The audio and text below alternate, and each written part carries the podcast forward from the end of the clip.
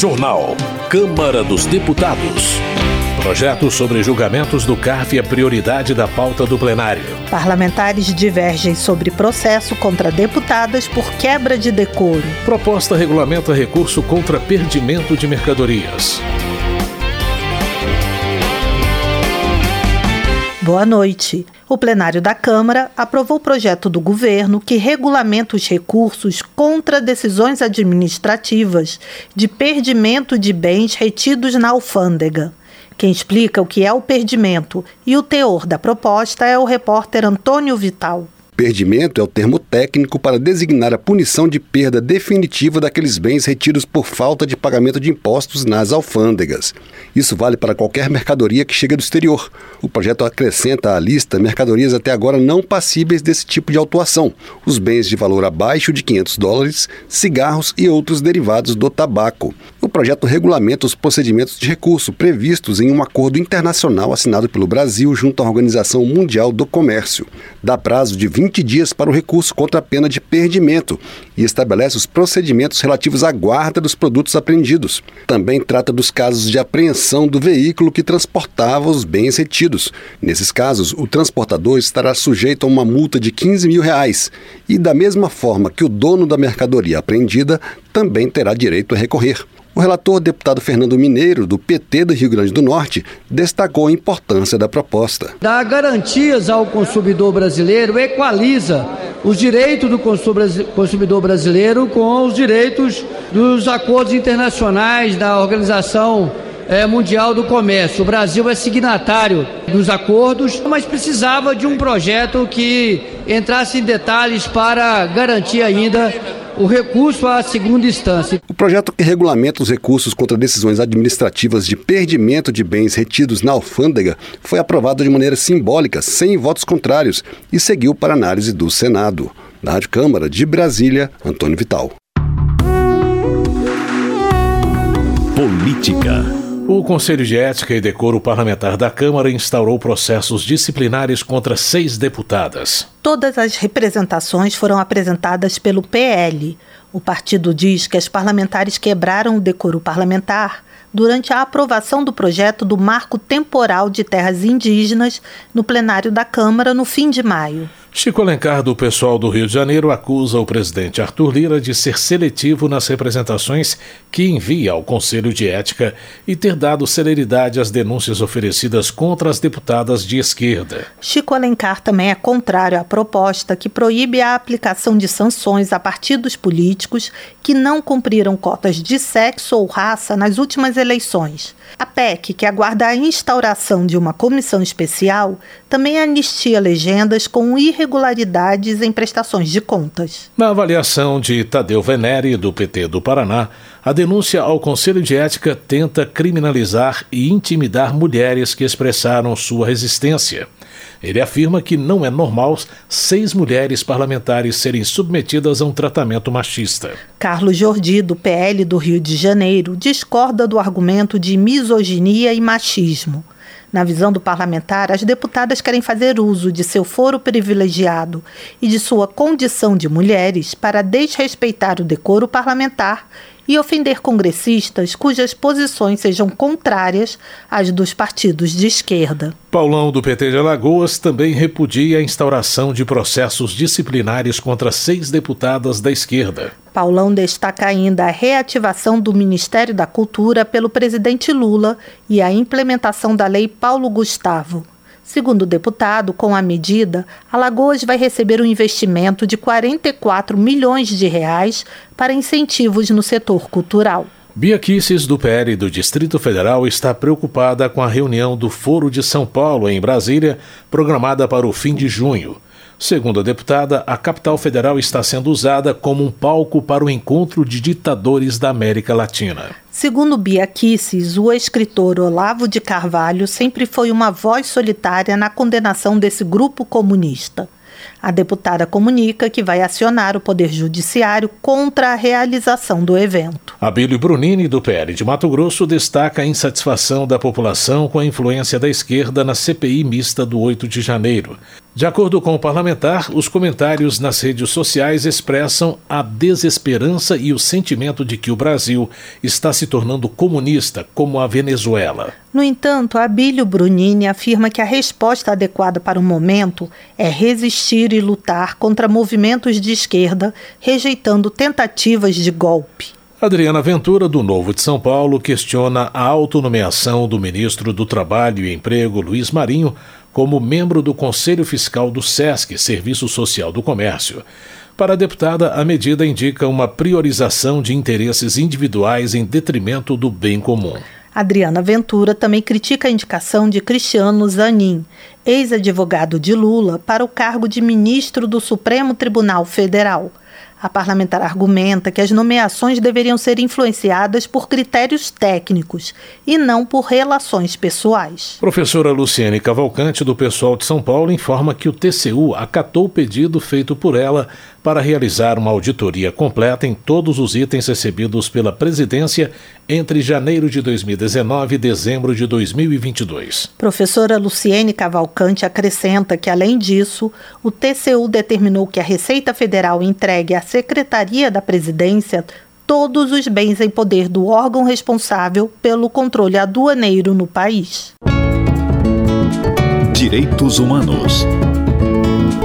Leandra Moura, do União de Sergipe, cita pesquisa do Programa das Nações Unidas para o Desenvolvimento que revela que 85% dos brasileiros têm algum tipo de preconceito contra as mulheres. Leandra Moura acredita que a mudança dessa realidade começa com a criação de projetos que garantam igualdade de acesso ao mercado de trabalho, bem como a expansão de creches e do ensino integral em todo o país. Pompeu de Matos, do PDT do Rio Grande do Sul, é autor de projeto que garante prioridade à realização de exames toxicológicos em mulheres vítimas de violência.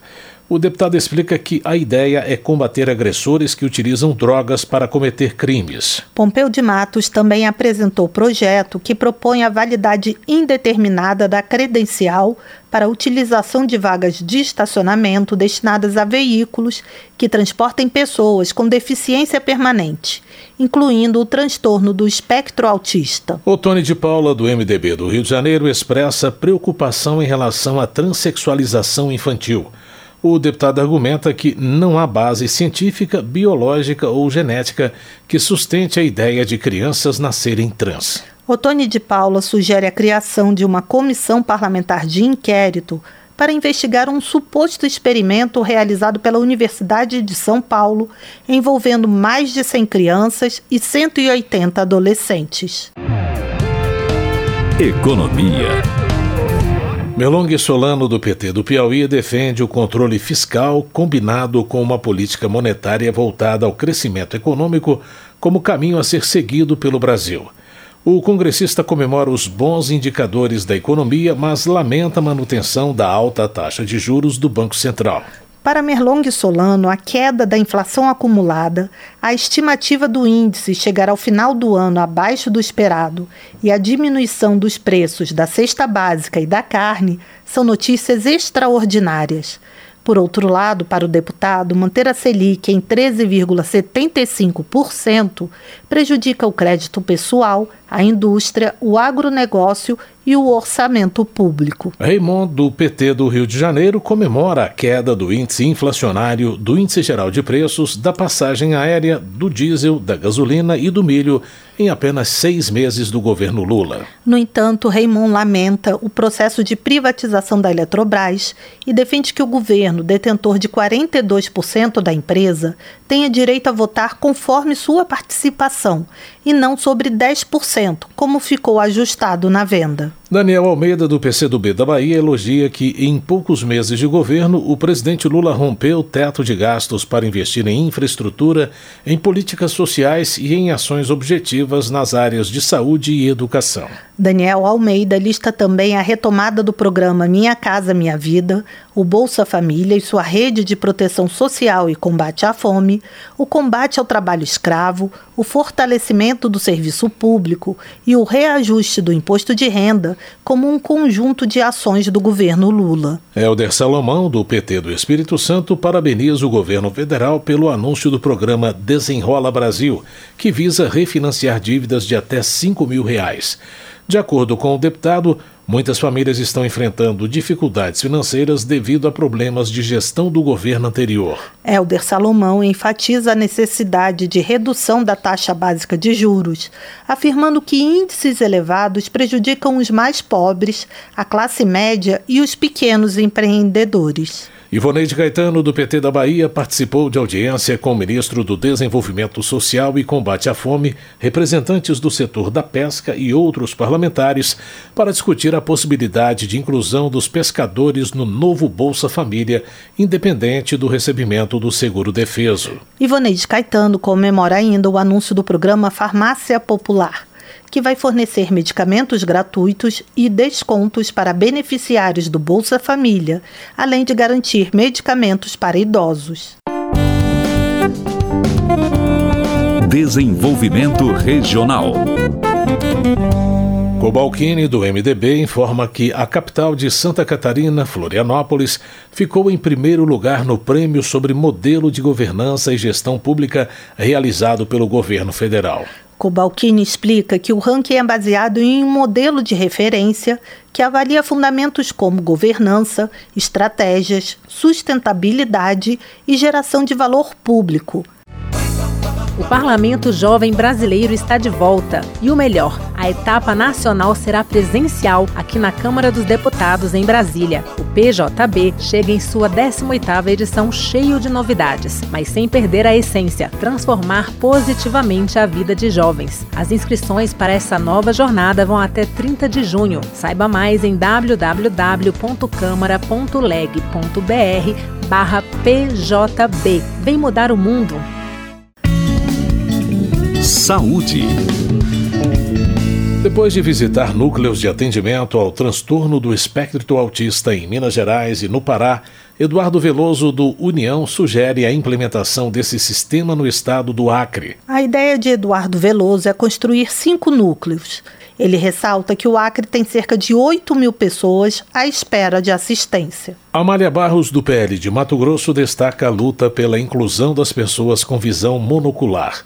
Ela apresentou projeto que prevê cobertura integral de custos clínicos e cirúrgicos relacionados a implantes, ajustes e colocação de prótese ocular e lentes esclerais pelas operadoras de saúde, seguindo o entendimento de lei já aprovada para os casos atendidos pelo SUS. Enfermeira Ana Paula, do PDT do Ceará, critica o reajuste de mais de 9% nos planos de saúde.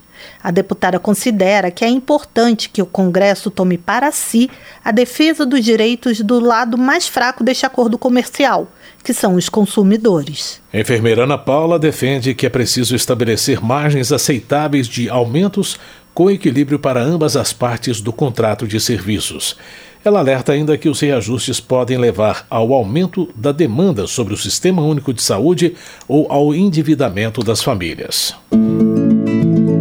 Habitação.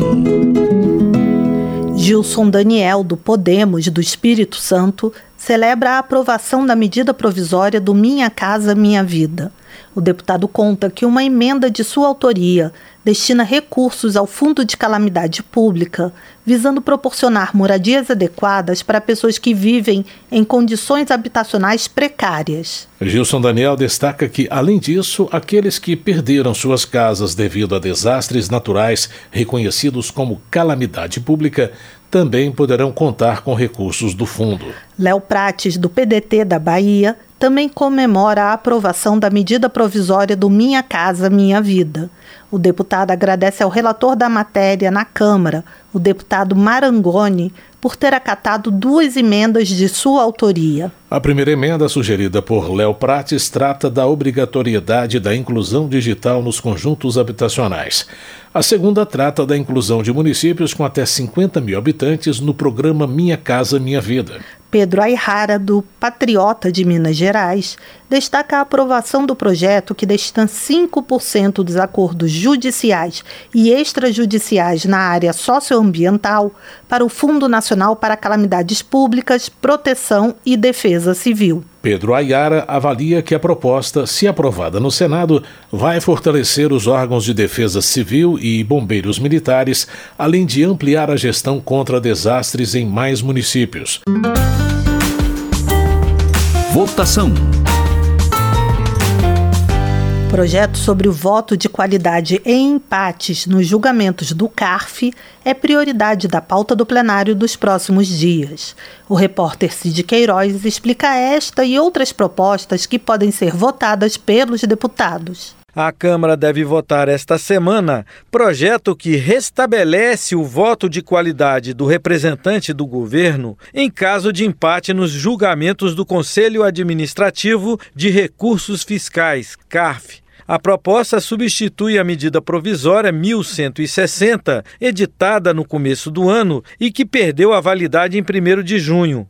O voto de qualidade foi extinto em 2020 e o governo alega que isso provocou a reversão do entendimento do Conselho em importantes temas tributários, retirando dos cofres públicos cerca de 59 bilhões de reais. O presidente da Câmara, Arthur Lira, afirmou que dará prioridade a essa votação. Nós temos já na Câmara a discussão que já se iniciou do CAF, que é uma matéria importante para o governo, importante para muitos setores, para que a Câmara e o Congresso possam dar uma regulamentação definitiva para aquele órgão administrativo da Receita Federal. Lira pediu esforço ao relator do projeto, o deputado Beto Pereira, do PSDB do Mato Grosso do Sul, para negociar logo logo o texto com os líderes partidários para que possa votar a matéria na próxima quarta-feira, dia 21, quando ela passa a trancar a pauta do plenário. Com relação ao CAF, lógico que a gente tem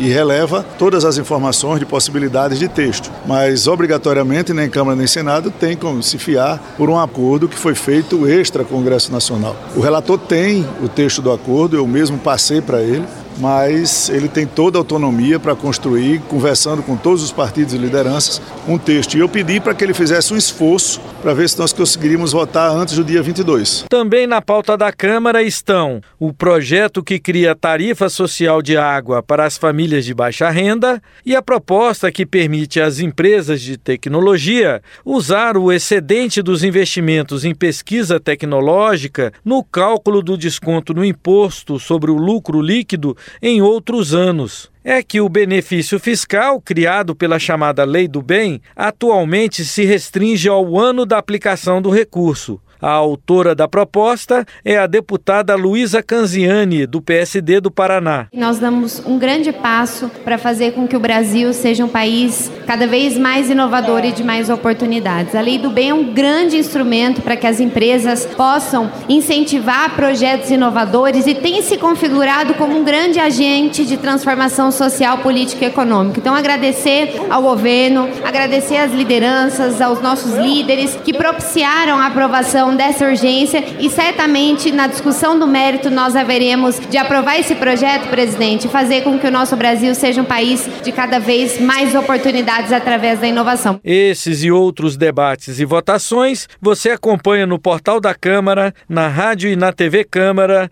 no nosso canal no YouTube e nas nossas redes sociais. Da Rádio Câmara de Brasília, Cid Queiroz. Termina aqui o Jornal Câmara dos Deputados, com trabalhos técnicos de Everson Urani e apresentação de Mônica Tati e José Carlos Andrade. Uma ótima noite para você. Boa noite. Ouça agora as notícias do Tribunal de Contas da União. Minuto do TCU. O Tribunal de Contas da União fez auditoria na estrutura de governança para a reconstrução e restauração do Museu Nacional. O foco da fiscalização foram as contratações para reconstruir e restaurar o museu, a reforma da biblioteca e a construção do campus. As obras buscam reparar os prejuízos após o incêndio que aconteceu em setembro de 2018. O projeto de reconstrução é de responsabilidade da Universidade Federal do Rio de Janeiro. O TCU constatou que falta fiscalização nos contratos, deficiências na gestão de riscos e problemas na distribuição de funções. No entanto, o entendimento é que tanto a universidade quanto os outros agentes envolvidos estão comprometidos com ações para aprimorar a gestão e governança. Saiba mais em tcu.gov.br. TCU Fiscalização a serviço da sociedade.